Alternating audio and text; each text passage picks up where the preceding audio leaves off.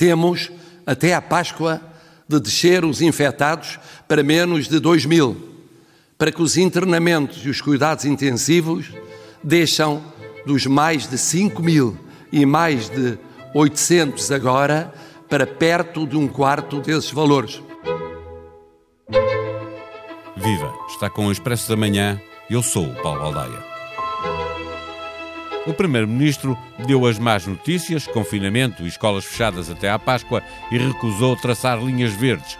Mas o Presidente da República, alinhado com o Governo na necessidade de manter o estado de emergência e o país fechado para lá do final de março, quis dar esperança aos portugueses e avançou com os valores que, em sua opinião, irão permitir ao país começar a desconfinar de forma gradual. As restrições mantêm-se como existiam, menos uma, porque o Presidente da República proibiu que o governo proibisse os supermercados de venderem livros. Belém também queria que as obras nos prédios não incomodassem quem está em teletrabalho, mas Chambento não atendeu a esta vontade presidencial.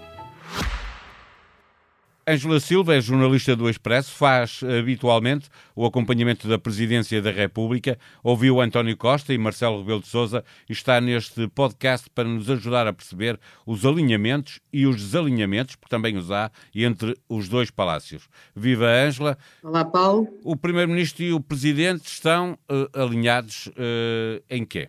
Estão alinhados no essencial, estão alinhados na uh, necessidade de manter o país confinado e de não haver precipitações na hora de o voltar a desconfinar. Isso acho que é um ponto em que estão absolutamente sintonizados. Uh, até porque têm consciência de que aquilo que se viveu no último mês foi duríssimo e não é possível repetir. Portanto, depois de algumas asneiras, erros que já foram assumidos, quer pelo Presidente da República, quer pelo Primeiro-Ministro, quer pelos epidemiologistas, portanto já toda a gente percebeu que ao contrário do que diz o médico alemão que está em Lisboa no Hospital da Luz e que diz que Portugal não errou nada. Não, Portugal errou e as autoridades portuguesas já o assumiram.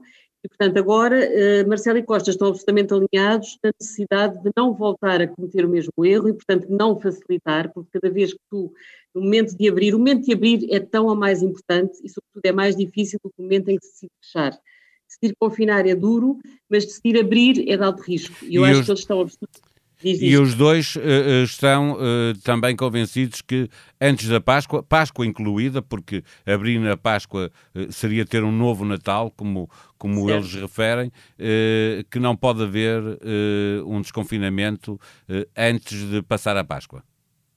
Sim, o Natal foi um trauma, foi um trauma para a classe política e foi um trauma para o país. Portanto, os resultados daquela abertura estiveram à vista nas últimas semanas e isso foi duríssimo. E, portanto, eles não querem com nenhum correr um risco similar na Páscoa. Apesar de tudo, eu acho que aí a sintonia começa a quebrar-se entre Marcelo e Costa, porque Marcelo eu acho que deu a entender que até à Páscoa não há abertura, portanto, previsivelmente as aulas também não abrem, mas o Primeiro-Ministro, a quem o Presidente tinha pedido no decreto do estado de emergência um plano faseado para o desconfinamento das escolas, não quis ser claro ou não se sentiu em condições para ser claro e disse que ainda não podia dizer se alguns graus de ensino voltam ou não voltam às aulas presenciais. Portanto, aí é um, é um ponto de interrogação que continua a existir. É como se a questão das escolas fosse sempre das mais difíceis de gerir até porque uh, o Primeiro-Ministro também falou eh, sobre linhas vermelhas e linhas verdes, para dizer que não havia, essas linhas verdes não, não existiam, eh, mas depois ouvimos o Presidente da República a falar, sem dizer que eram linhas verdes, obviamente, porque a expressão é, é, é do Primeiro-Ministro, a situá-las muito claramente, a dizer que quando tivermos menos de 2 mil novos casos por dia, quando reduzirmos a um quarto o, os uhum. internamentos, uhum. então teremos chegado a essa, a essa linha verde. Isto é outro dos pontos, eh, eh, eh, e depois Marcelo apresentou-se como esperançado e esperançoso, transmitindo uhum. esperança para os portugueses, uhum. ao contrário de Costa, de António, António Costa, Costa, que estava sim, muito sim. pessimista. Sim, as linhas verdes eu acho que há aí uma diferença clara, porque repara, o Presidente acabou por fazer aquilo que ele tinha pedido ao Primeiro-Ministro que fizesse, que era estabelecer um plano mínimo com critérios objetivos e bem definidos e que nos permitissem perceber que quando se baixasse para os tais, por exemplo, 2 mil infectados, era possível abrir um bocado, ou quando os números de internados baixassem para um determinado nível. Isso foi o que o Presidente pediu ao Primeiro-Ministro para, para lhe apresentar e António Costa sentiu que ainda não está em condições de o fazer. E esta divergência, eu acho que tem muito que ver com a intervenção que o epidemiologista Manuel Carmo Gomes fez esta semana no Infarmed, de onde escolheu sair, Uh, mas saiu com estrondo, saiu fazendo muitas críticas ao governo e saiu dizendo exatamente que há uma série de critérios que são muito claros e que não podem ser pisados quando se pensa em desconfinar. Também é bom que se diga que Manuel Carlos Gomes nunca tinha sido tão claro nas reuniões do Infarmed como foi desta vez. Nós nunca, nós acompanhámos as reuniões, todos os jornalistas, e nunca vimos ele apresentar uma grelha de linhas verdes e vermelhas que clarificassem quando é que são os momentos em que se tem que fechar e em que se pode abrir. Mas desta vez ele foi claríssimo, provavelmente eles são como, como o resto do, das pessoas, também aprendem com os erros e estamos todos a aprender um pouco em direto. E eu acho que Marcelo colou-se claramente à grelha de análise de Manuel Carmo Gomes. O Primeiro-Ministro provavelmente também não gostou de ver esse epidemiologista criticar o governo com a dureza com que o fez. Uh, Percebe-se que há aí uma certa tensão entre Manuel Carmo Gomes e o governo. Portanto, acho que António Costa não quis aderir desde já a essa grelha e, pelo contrário, o que pede é que a comunidade científica converse e que tente consensualizar posições para então o governo, a partir daí, poder pensar que decisões é que vai tomar. É, é, é também, um, um, é também um desalinhamento eh, entre os dois, porque Marcelo faz a opção por um cientista, o Primeiro-Ministro pede que os cientistas se entendam, que é para o governo ter informação eh, que possa utilizar politicamente. Sim, porque repara, um, Marcelo Rebelo de Sousa e, e António Costa foram cúmplices durante muitos meses é bom não esquecer que o presidente, em campanha eleitoral, a gerir esta pandemia esteve limitado, isso é indispensável, não vale a pena dizer o contrário. Eu acho que Marcelo agora está mais livre, está mais solto. No fundo, ele não volta a ir a votos, quem tem que voltar a ir a votos é António Costa, se recandidatar. E, portanto, há aqui também, a diferença de registro também passa por isto. Marcelo está mais livre do que Costa a partir daqui. E, portanto, ele percebeu que aquilo que Carmo Gomes disse é uma assunção de erros, em que ele culpa o poder político mas Marcelo, que também já tinha assumido falhas, erros, hesitações, muito mais do que António Costa, que tem sempre muita dificuldade em assumir erros e em pedir desculpa ao país. Portanto, Marcelo colou-se a essa tese. No fundo, ele foi o epidemiologista mais claro, mais conciso naquilo que foi dizendo no Infarmed e o Presidente resolveu concordar com ele. António Costa não quer, desde já, reconhecer nunca quis valorizar muito as opiniões do epidemiologista mais pessimista, porque havia lá outros muito mais otimistas, Henrique Barros, por exemplo, do Porto, tinha sempre uma posição muito mais otimista, ele ficou sempre a defender que nem se devia fechar as escolas, e a verdade é que o governo, entre as posições pessimistas e as posições mais otimistas, entre os mais duros e os mais flexíveis dentro da comunidade científica, acabou por escolher as opiniões que, de certa forma, lhe davam mais jeito em cada momento. E, portanto, António Costa, neste, nesta altura, não quer aderir a nenhum dos lados, pede é à comunidade científica que tente consensualizar posições. Aliás, era o que tinham ter feito desde o início. O normal era haver um gabinete de crise que tivesse a presença de cientistas, epidemiologistas, pessoas que percebem da evolução das pandemias e que saibam fazer a análise dos números, e depois do governo ouvir esse núcleo restrito, a partir disso, e sem isso ter que ser público, comunicar ao país quais eram as suas decisões. O Infarmed foi uma almofada que os políticos tentaram encontrar para se aconchegarem mas que acabou por não correr tão bem quanto eles próprios pensavam. Não conseguiriam que depois não houvesse uh, especialistas, virologistas, epidemiologistas uh, nas televisões uh, de manhã à tarde e à noite, como referia o Primeiro-Ministro. Deste combate à pandemia sobra, mais uma vez, o, o, aviso do Presidente da República de que não vai tolerar crises políticas, venham elas da oposição, porque pode perceber a, a determinada altura que tem a ganhar com uma crise política, ou venham elas de, do próprio Partido Partido Socialista de António Costa, eh, que pode chegar também ele a um momento em que acha que tem a ganhar com uma crise política.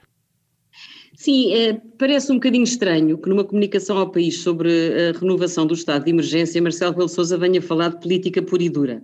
Mas Marcelo não o faz por acaso, falo porque ele percebe que o momento começa a ser de tal maneira difícil para o governo e eventualmente convidativo para as oposições, mas que para o país, de facto, não há interesse nenhum em somar à crise económica e social uma crise política, sobretudo quando não há perspectivas de umas eventuais eleições antecipadas, sair uma solução de governo mais estável e mais duradoura.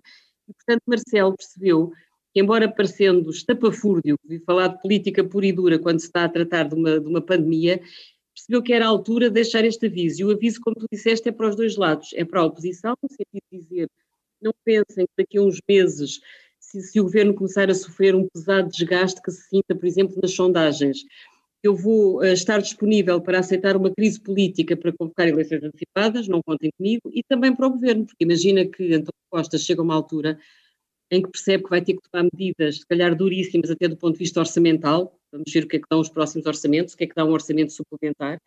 Quer dizer, a situação é difícil nas várias frentes, económica, política, social, e se ele vir que corre o risco num próximo orçamento ter a vida muito complicada, não é líquido que não haja quem tenha a tentação, ou por ele, ou dentro do seu partido. Por exemplo, Pedro Passos Coelho, há uns anos, teve o partido a pressioná-lo para que não aprovasse o último PEC, o PEC 4, houve, houve, isso foi público, houve quem dissesse na direção do PSD, ou vais para eleições ou tens um problema de eleições no partido, e portanto, quer dizer, não é líquido o que é que pode acontecer dentro do PS, as tentações que podem aparecer, quer na oposição, quer na esfera do poder. E Marcelo, o que vem dizer é não, o meu entendimento é que é este governo tem que gerir a crise. Portanto, isto é bom e mau para António Costa. António Costa sabe que Marcelo conta com ele e é este executivo que exige que resolva esta crise, pelo menos até a pandemia estar resolvida. E, eh, finalmente, Ângela, eh, aquele aviso que Marcelo já tinha feito mais do que uma vez, eh, para ele também não há governos de iniciativa presidencial, governos de salvação nacional, nem, eh, nem Bloco Central, mas desta vez nem sequer falou do Bloco Central, falou apenas dos pois, governos de Pois, por acaso, olha, vamos ver, o tempo dirá se o facto de Marcelo hoje não ter falado do Bloco Central se quer dizer alguma coisa daqui a dois ou três anos, porque repara, o mandato do presidente vai durar mais dois anos do que o mandato do governo. Mesmo que esta legislatura chegue ao fim e que António Costa consiga governar até uh, 2023, uh, quando houver legislativas nessa altura, imagina que não sai dessas legislativas nenhuma solução de governo maioritária, nem à esquerda, nem à direita. O que é que Marcelo faz? Deixa que o país continue a ser governado por um governo minoritário, sem garantias de se poder avançar para as tais reformas mais estruturais, para a tal modernização do país em questões-chave que exigem maiorias estáveis, duradouras e consolidadas? Ou será que ele aí pode um, ceder à tentação de chamar PS e PST para conversarem? Portanto, eu acho que não deixa de ser sintomático que ele hoje tenha dito governos de, de iniciativa presidencial não, um, uh, crises políticas também não, mas não falou do Bloco Central. Vamos ver o que é que lhe reserva a reta final do seu segundo mandato.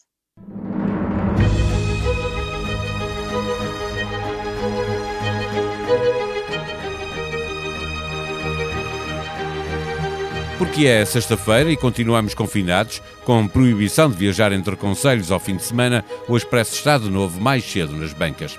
A pandemia e as medidas restritivas para a combater fazem a manchete com o pedido de António Costa para que parceiros sociais e especialistas cheguem ao consenso sobre o caminho a seguir. Há também uma reportagem com os alunos que estão obrigados a ir à escola, mas lá não encontram nem os amigos de sempre, nem os professores. Só lá vão porque em casa não têm condições de assistir ao ensino à distância. Do dossiê Luanda Leaks, a história de 20 milhões de dólares que foram distribuídos em Portugal. A Expresso da Manhã é um podcast diário que pode subscrever nas plataformas digitais Spotify, Apple Podcasts e SoundCloud. A sonoplastia deste episódio foi de Joana Beleza. Tenham um bom dia, um bom fim de semana. Nós voltamos na segunda-feira. Até lá.